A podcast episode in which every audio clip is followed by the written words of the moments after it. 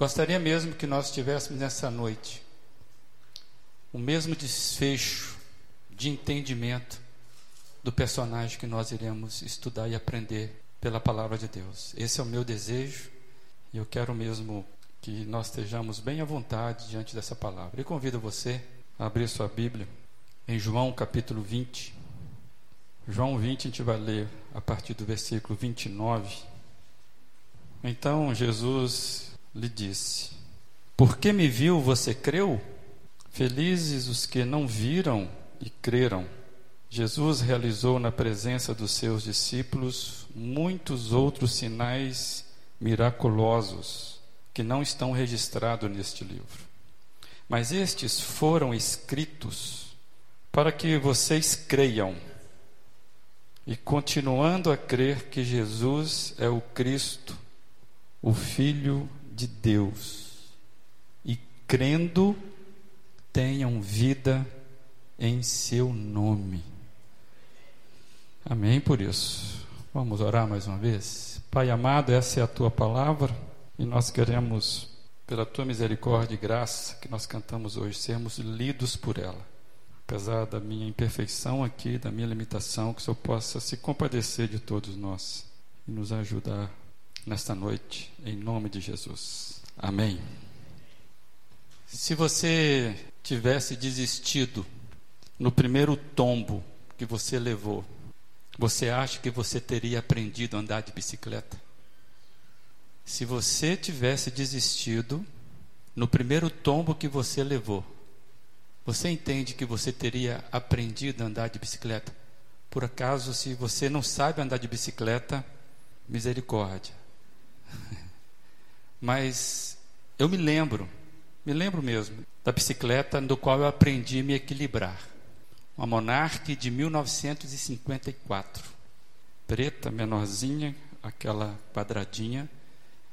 É, eu sou o caçula de seis filhos e todos os meus irmãos aprenderam a andar nesta mesma bicicleta. Então você imagina. Então eu imagino que ela foi de várias cores. Chegou até a mim preta. E joelho ralado, né, cotovelo arranhado, é faz parte de quem de todo aprendiz de bicicleta. E você talvez está lembrando isso aí. Mas a memória que nos põe equilibrados, a memória não é das quedas que nós levamos.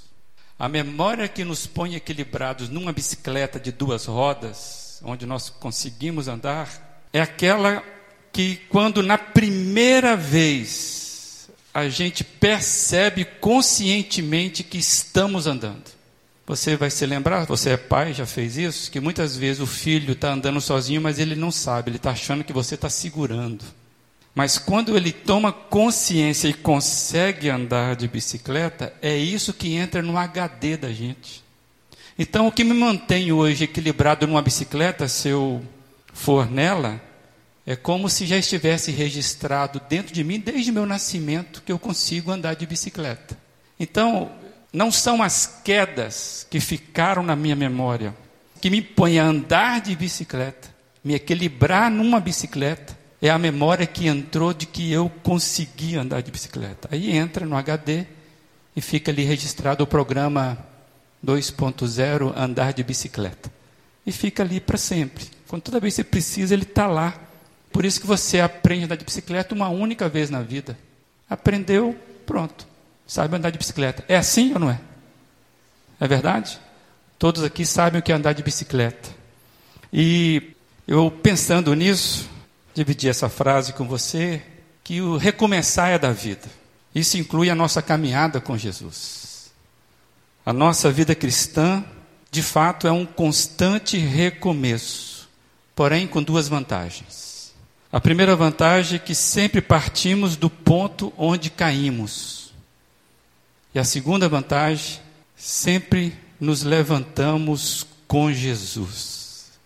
Essa é a vantagem da vida cristã. Como diz aquela velha canção do Paulo César: Jesus me ergue e segue junto a mim. É isso é a caminhada cristã. E eu acho muito lindo o cuidado de Jesus com tudo que ele sempre fez. Aquilo que ele ensinou, aquilo que ele viveu, aquilo que ele se envolveu. Jesus não era homem de jogar conversa fora, perder tempo com nada nessa vida. A preocupação do nosso mestre em cuidar da vida dos seus discípulos é algo que me chama muita atenção. Jesus, de fato, era, era envolvido com, com seus seguidores, sempre foi.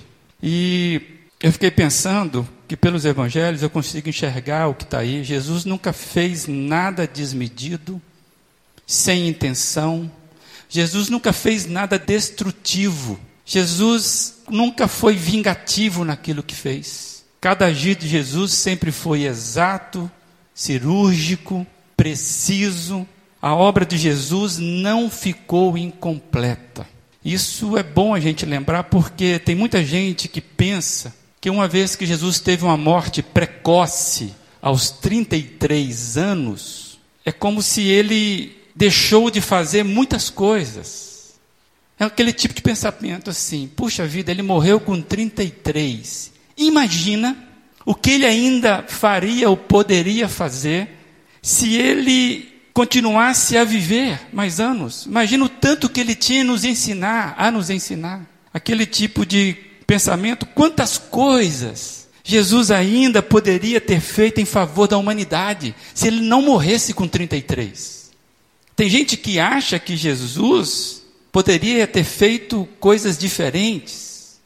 É um equívoco, amado. É um tipo de pensamento que não faz sentido nenhum a respeito de Jesus. Pode fazer sentido a respeito de qualquer um outro mestre, qualquer um outro cidadão desse mundo, respeita você e a mim mas a respeito de Jesus não faz sentido nenhum. Jesus viveu plenamente os seus dias e na consumação exata ele cumpriu a sua missão sem deixar nada de fora. Nada ficou sem ser realizado por Jesus. Tudo foi cumprido na cruz. Nenhuma promessa, nenhuma coisa, todos os gestos de Jesus foram perfeitos. E quando você pensa que os atos de Jesus foram perfeitos e olha para os evangelhos, os quatro que contam e relatam os atos de Jesus, você começa a ver que eles, cada um deles registra os movimentos de Jesus após a morte. Isso está registrado nos quatro, cada um com a sua visão.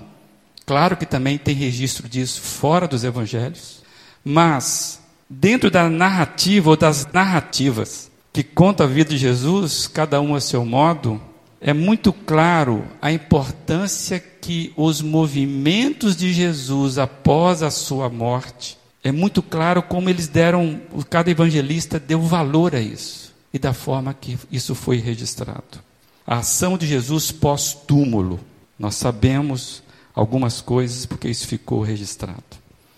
E o que eu quero trazer rapidamente nessa noite são registros dessas aparições, desses movimentos de Jesus após a morte, para destacar exatamente que Jesus apareceu e cada relato do seu aparecimento após a morte teve intenções claras da parte do Senhor Jesus.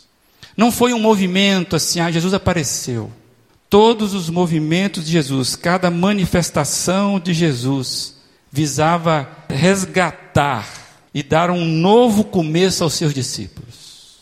Essa frase é importante para mim e para você. Cada manifestação de Jesus, após a sua morte, o Cristo ressurreto, cada movimento, cada aparição de Jesus visava resgatar e dar um recomeço aos seus discípulos.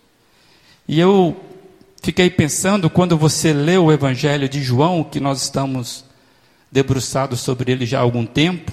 Você vê no capítulo 21, verso 1, diz assim, no verso 21, que é a sequência daquele texto que nós já lemos. Depois disso, Jesus apareceu novamente aos seus discípulos à margem do mar de Tiberíades. Depois disso, depois de quê?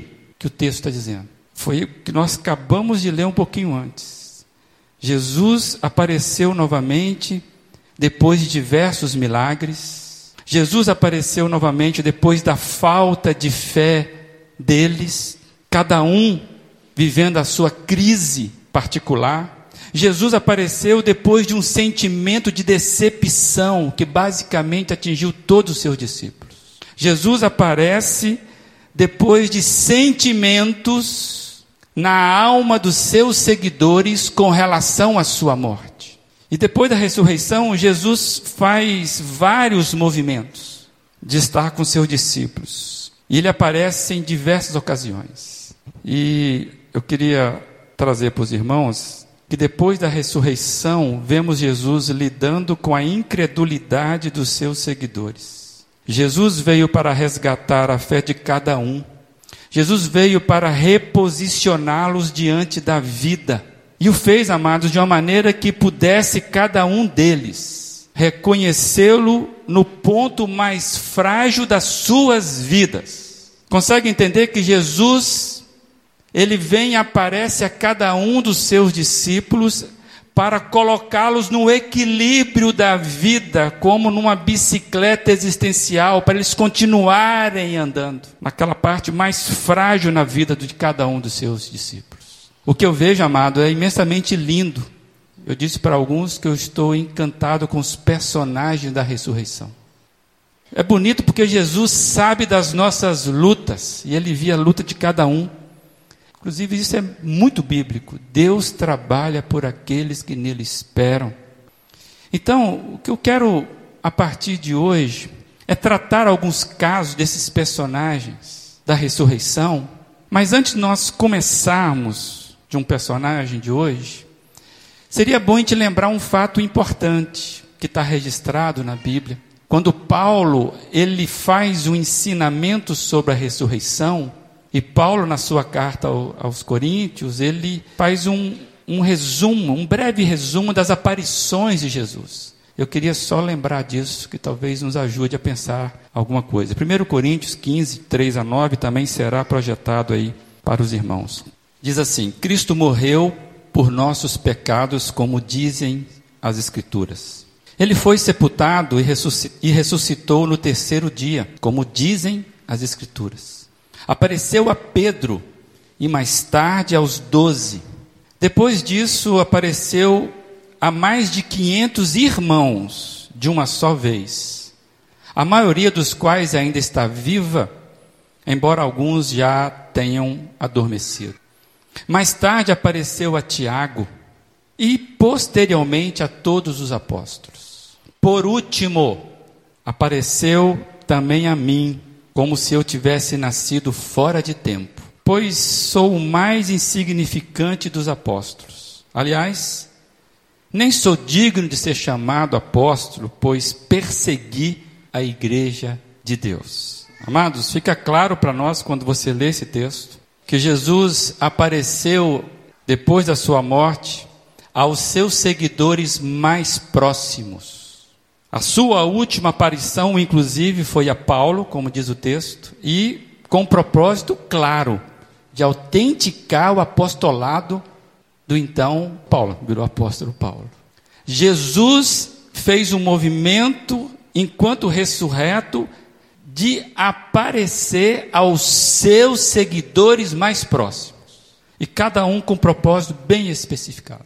E aí eu quero lembrar os irmãos que, diferentemente das pseudos aparições de algumas frentes da cristandade, Jesus nunca apareceu para multidões.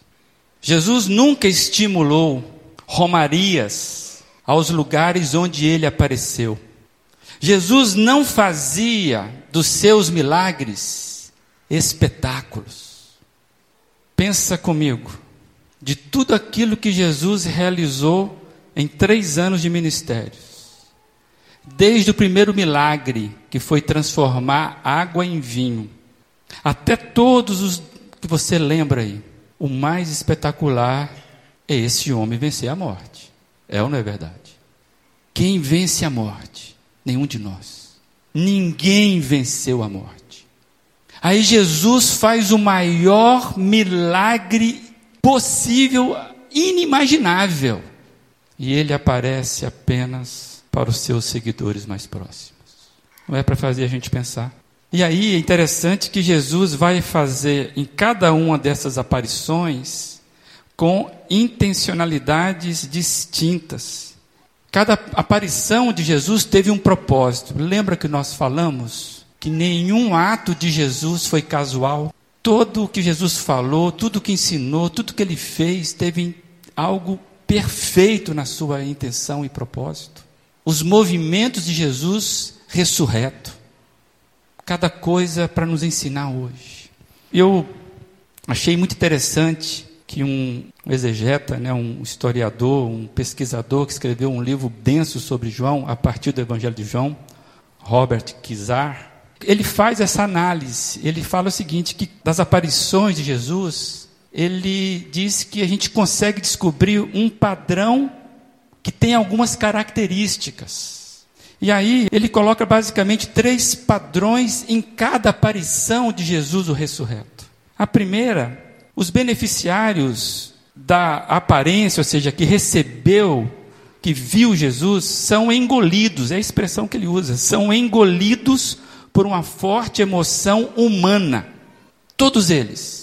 E ele traz exemplos. Maria na sua tristeza, Maria Madalena, que nós estamos dizendo.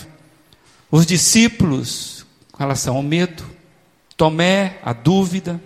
Ou seja, cada beneficiário que viu Jesus tinha fortes emoções humanas dentro deles. Segundo ponto que ele diz que o Cristo ressuscitado aparece para eles no meio desta condição que eles viviam. E por último, como resultado disso, a sua condição é transformada. Queria chamar você para entrar nessa reflexão, porque você pode estar pensando: o que isso tem a ver comigo? Eu creio que Jesus ressuscitou. Eu nunca vi ele, mas eu acho que ele ressuscitou mesmo. Acabamos de cantar aqui porque ele vive, posso crer no amanhã. Mas o que, que isso tem a ver com a minha vida? Eu quero dizer para você que isso tem tudo a ver com a sua vida. Acabamos de cantar aqui. Eu sou aquilo ou quem ele diz que eu sou. Se a ressurreição de Jesus não falar forte para você, pode ser que você esteja morto espiritualmente. Porque todos que se defrontaram com a ressurreição de Jesus viveram esse salto, essa qualidade de vida aqui que nós acabamos de ler. Suas emoções são transformadas. Algo acontece dentro delas. E Jesus foi cirúrgico, intencional em cada aparição. E hoje o exemplo que a gente vai pegar um personagem e ficaremos só nele, prometo. É o primeiro registrado, que é de Maria Madalena. Maria Madalena é o primeiro caso que, que é registrado. João, estou pegando por base João. João vai registrar alguns movimentos interessantíssimos. E como nós estamos no capítulo 20 e 21 de João, vamos para Maria Madalena. A gente vai ler o versículo 1, depois pula para o 11 do capítulo 20 e seguimos até o 18. Assim se expressa a palavra do Senhor. No primeiro dia da semana, bem cedo, estando ainda escuro, Maria Madalena chegou ao sepulcro e viu que a pedra da entrada tinha sido removida. Versículo 11. Maria, porém, ficou à entrada do sepulcro chorando. Enquanto chorava, curvou-se para olhar dentro do sepulcro e viu. Viu o que? Dois anjos vestidos de branco, sentado onde estivera o corpo de Jesus, uma cabeceira e o outro aos pés. Eles, os anjos, lhe perguntaram: Mulher, por que você está chorando? Levaram embora o meu senhor, respondeu ela, e não sei onde puseram. Nisso ela se voltou e viu Jesus ali, em pé, mas não o reconheceu. Disse ele: Mulher, por que está chorando? Quem você está procurando? Pensando que fosse o jardineiro, ela disse: se o Senhor o levou embora, diga-me aonde colocou e eu o levarei. Jesus disse: Maria. Então, voltando-se para ele, Maria exclamou em aramaico: Rabone, que, que significa mestre. Jesus disse: Não me segure, pois ainda não voltei para o Pai. Vá, porém, a meus irmãos e diga-lhes: Estou voltando para o meu Pai, o Pai de vocês, para o meu Deus e Deus de vocês. Maria Madalena foi e anunciou aos discípulos: Eu vi o Senhor e contou o que lhes dissera. Você consegue imaginar isso?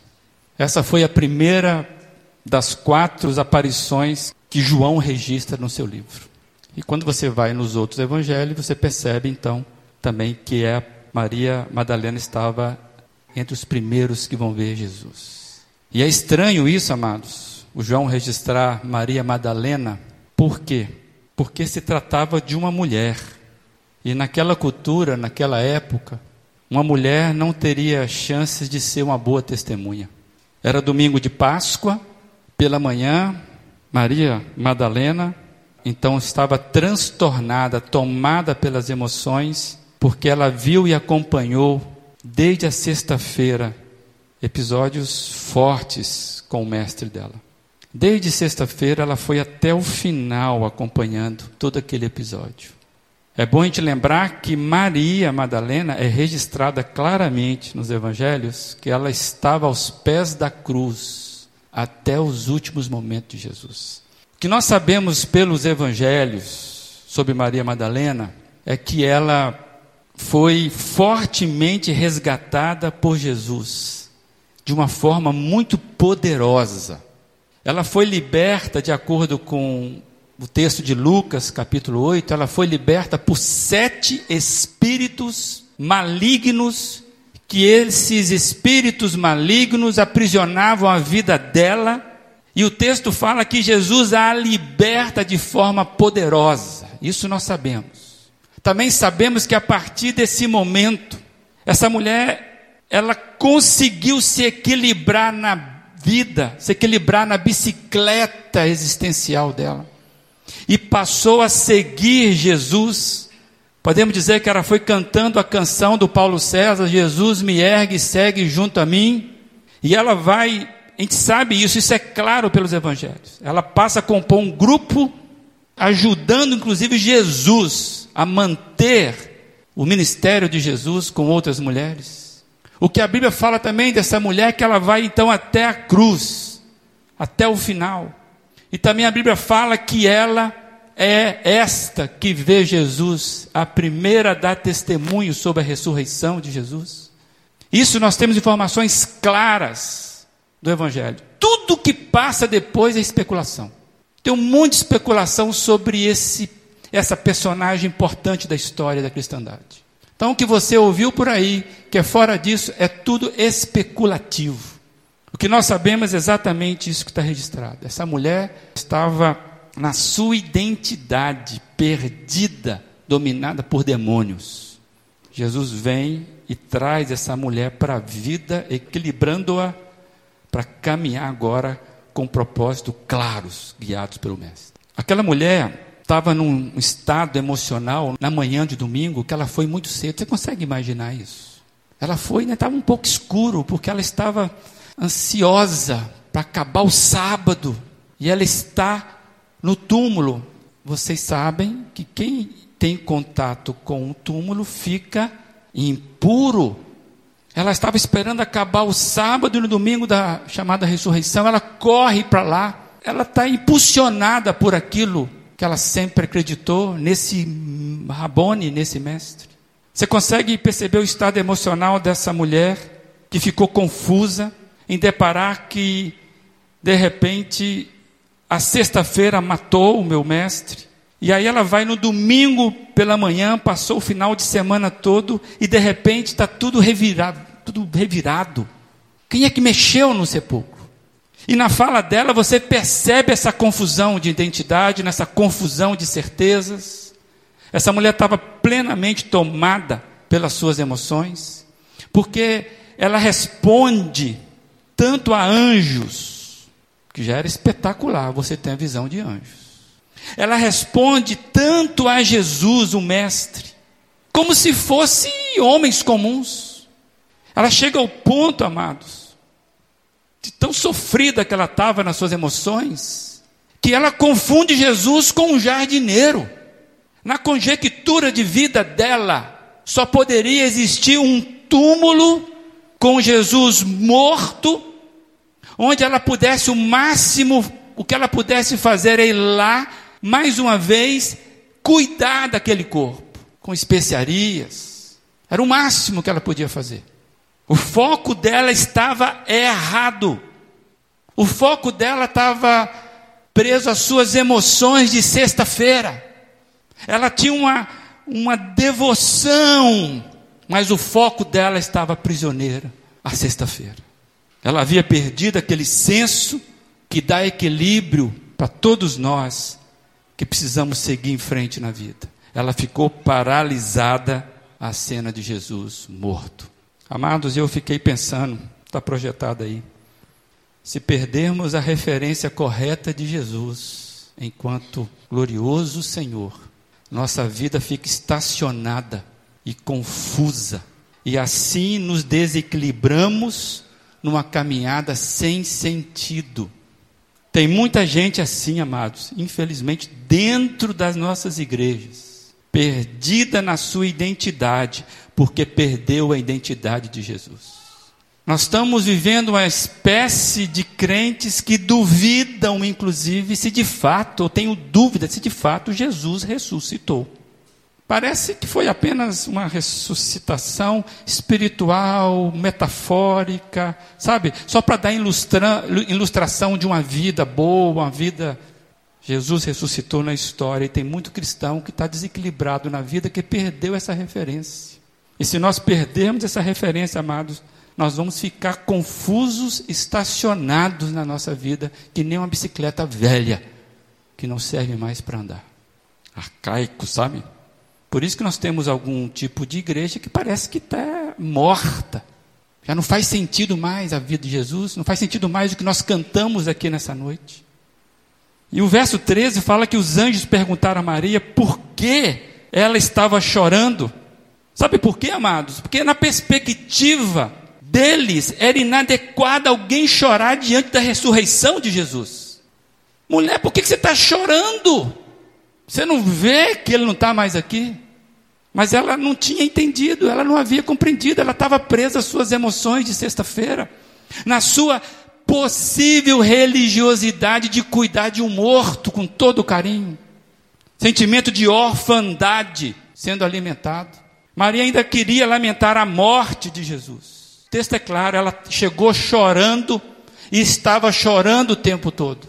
Um choro verdadeiro. Ela estava lamentando a morte de Jesus.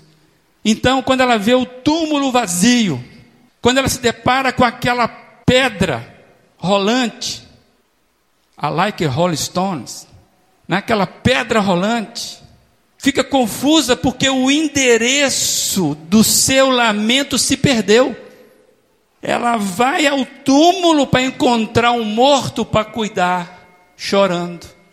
E ela encontra algo que ela não esperava.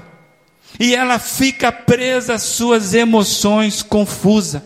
Ficou embaraçada em seu comportamento inconsistente. A ressurreição de Jesus, entre aspas, amigos, naquele momento, amados, frustrou os planos daquela mulher. Parece ironia, mas é isso que o texto Está nos dizendo. E eu quero lembrar que Jesus, então, ele faz umas perguntas. Ele faz a mesma pergunta dos anjos, mas Jesus aprofunda o diálogo, aprofunda a pergunta no seu diálogo com ela. Ele pergunta: Quem você está procurando? É claro que ele estava preparando o coração dela quando ele, ele vai se revelar ali daqui a pouco. Mas era como se ele quisesse dizer: que tipo de Messias você achou que Jesus era? Ou qual Messias você está procurando? Quem é que você procura? Em outras palavras, por que você não me reconhece mais? Ela simplesmente, amados, se você olhar o texto, ela não consegue responder nenhum dos diálogos criados, nem pelos anjos e nem por Jesus. Ela não entende o diálogo, somente o provocado por Jesus. Ela conversa de forma tangente. Ela estava tão paralisada diante de Jesus, tão estacionada nas suas emoções, que ela só enxergava jardineiro de túmulo. Loucura isso. Ela estava tão engessada nas suas emoções. aprisionada na sua identidade agora confusa, que ela perdeu a identidade de Jesus. Para ela, Jesus era um jardineiro de túmulo. Me diga onde é que você levou, que eu vou lá e vou cuidar dele, vou trazer de volta. O lugar dele é aqui. Não pode levá-lo para outro lugar. Confundindo Jesus com jardineiro, misericórdia, né, amados? E eu quero pensar com os irmãos, amados. Muitos de nós caímos na armadilha de confundirmos o relacionamento profundo, o relacionamento vivo, o relacionamento pessoal com Jesus. Nós confundimos tudo isso com uma devoção dominical, uma devoção formal com jardineiro de túmulo. Nós transformamos tudo numa religiosidade sem sentido. Eu coloquei uma religiosidade com placa, não pise na grama. Eu me lembro que quando era criança, eu entrava no templo, de alguns que eu frequentei, e tinha uma placa bem grande assim: O Senhor está no seu santo templo, cale-se dele toda a terra. Meu amigo, eu ficava com medo até de pisar naquele lugar. não sou contra aquele, a reverência, pelo contrário, gosto de reverência. Mas a sensação de que nós estamos cuidando, não pise na grama sagrada, cuidado. Infelizmente, nós caímos nessa armadilha de trocar a relação pessoal. Jesus estava conversando com ela, e ela achando que era um jardineiro. A gente transforma tudo distante, tudo programático, legalista. A gente transforma a, a nossa relação com Jesus em a, coisas acusatórias. Nós somos capazes de ficar julgando. Quem é que mexeu nesse túmulo? Não pode. Temos até teologia sistemática, tudo estudado, mas sem graça, sem perdão, sem a mobilidade do arrependimento.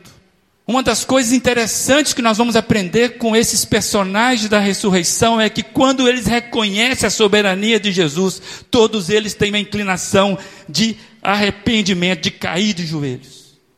Hoje nós queremos viver um tipo de avivamento que não nos põe de joelho, nos põe no palco, nos põe para vibrar, nos põe para ser, é, como é que fala, estimulante de torcida. Estranho isso. Que o primeiro sinal de um avivamento, aqueles que são avivados por Jesus, é pó, é cair de joelhos. Por isso que nós cantamos aqui algumas vezes. Antes de tudo, joelhos ao chão. Mas nós gostamos de controlar, né? Controlar Jesus, controlar a religião. Não entendemos. Nós queremos, na verdade, cuidar do corpo do Jesus morto, onde eu controlo. Nos tornamos excelentes mordomos de cadáver. Que o Senhor tenha misericórdia de mim e de você, porque essa é a inclinação que eu e você temos. E se Jesus não intervisse de forma direta, aquela mulher poderia se perder. E é bonito que Jesus faz isso para resgatar a ovelha dela. E como é que ele faz isso? O texto é muito lindo, amados. Chamando ela pelo nome. Quem é você? Jesus hoje está passando aqui, está chamando cada um pelo nome. Consegue imaginar isso? Jesus não trata na impessoalidade da multidão. Jesus nunca se relacionou com, com processos. Jesus sempre relacionou com pessoas. E ele resgata essa mulher quando ele chama pelo nome. E ela só reconheceu Jesus quando ele a chamou pelo nome. Isso simplesmente mudou tudo. A alegria brotou no lugar da crise, a alegria veio no lugar da tristeza. O relacionamento dela com a fé foi restaurado. Quando tudo parecia confuso, onde está ele? Quem é que levou? Onde tudo parecia estava perdido, o que fizeram com o corpo dele? Quando Maria balançava na profundeza do seu desespero, das suas emoções, quando ela estava prestes a tomar um tombo, ela é invadida por uma alegria, porque ela ouviu uma voz inconfundível: Maria. Amados, no meio daquela confusão, eu queria que você imaginasse comigo. Ela só pôde sair daquilo porque ela ouviu a voz de Jesus. E Jesus fala com ela pelo nome.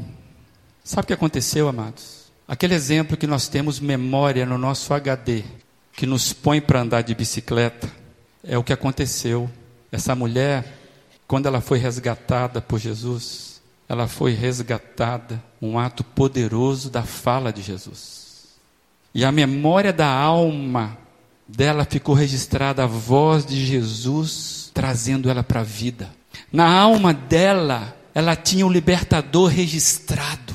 Jesus liberta aquela mulher pela voz. Nós sabemos que quando a pessoa está possessa, uma das coisas que você tem que fazer é chamar, chamar a pessoa. Então você imagina que essa mulher está ali desesperada, cadê o meu mestre, jardineiro, onde é que vocês colocaram? E chorando, aí de repente ela ouve Maria. Aí ela para. Isso bate com aquilo que Jesus falou. Jesus é o único bom pastor que tem o poder nas suas palavras, no seu nome, para nos tirar das nossas confusões de sentido para com a vida e para com a fé. João 10, 3 e 4 Diz aí, ele, Jesus, chama, chama as suas ovelhas pelo nome e as leva para fora. Depois de conduzir para fora todas as suas ovelhas, vai diante delas. E esta o seguem porque conhece a sua voz. Deu para entender que Jesus ressurreto trabalha no equilíbrio da fé dos seus amados. E ele usa aquilo que ecoa dentro do coração da gente. Nós lemos no início aqui um texto que fala que Jesus realizou na presença dos seus discípulos inúmeros milagres. Inclusive, muitos nem foram registrados, tão, tão vários que foram. Mas João fala que aqueles que foram escritos foram escritos com a firme intencionalidade. Qual era? Para que vocês creiam que Jesus é o Cristo, o Filho de Deus, e crendo, tenham vida em seu nome. Você não fica emocionado com isso? Há dois mil anos atrás, João escrevendo um pedaço de pergaminho, um couro, sei lá, e ele escreveu: Olha, Jesus realizou muitas coisas maravilhosas na nossa presença. E outras que a gente nem conseguiu registrar, mas essa que nós registramos, para que vocês, vocês quem? cara pálida. Os leitores daí para frente. E hoje nós podemos abrir isso aqui e ler para testemunho desse Deus ressurreto. Jesus não faz milagre para demonstração de poder, não precisamos pedir milagre para que nós saibamos. Jesus faz milagre, todos os movimentos de Jesus é para que eu creia que Ele é o Cristo, não um poderoso mais um entre todos. Tem muita gente com muita má informação a respeito de Jesus. E eu pensei, junto com você aí, quero pensar que hoje é o dia de você pensar na sua situação. Quem sabe hoje é o dia de restauração de discípulos confusos, desorientados quanto à vida. Amados, Jesus nos conhece pelo nome, Ele sabe quem somos. Ele constrói em nós uma identidade. Jesus ressurreto fez um esforço de recomeçar com Maria Madalena onde ela era mais frágil. E onde era isso? Na sua personalidade, na sua identidade. A crise de fé daquela mulher foi onde Jesus vai resgatá-la. Hoje é tempo, amados, identificarmos a voz do Mestre dentre as diversas vozes que ecoam dentro da gente. Essa mensagem é para nós. Eu não tenho medo de dizer, você precisa recomeçar com Jesus, porque todos nós tomamos tombo na bicicleta existencial. Tem gente frustrada com Jesus por confundir as coisas a respeito de Jesus. Eu estou falando para quem é que já teve experiência com Jesus. Se você nunca teve uma experiência com o Senhor Jesus pessoal, eu te convido a você pensar seriamente sobre isso, porque você está perdido e não está sabendo. Agora, se você já teve uma experiência com o Senhor Jesus e você sabe disso, Hoje Ele está chamando pelo seu nome, gritando a sua alma. É tempo de recomeçar. Onde foi que você se perdeu?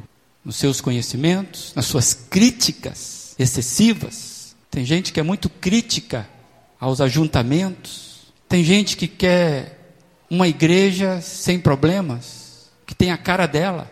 Tem gente que desiste da caminhada porque está confusa com relação às coisas de Jesus. Hoje Jesus está passando no endereço existencial de cada um e dizendo, pelo teu nome, sou eu. E sabe uma coisa?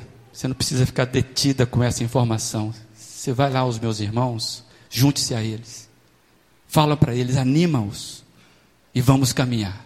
Jesus nunca restaurou ninguém para caminhar sozinho.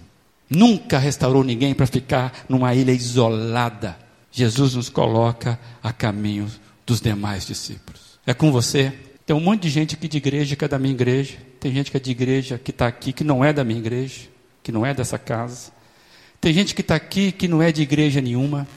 Mas se você está aqui, você tem algum tipo de relacionamento com Jesus. Estou acertando isso?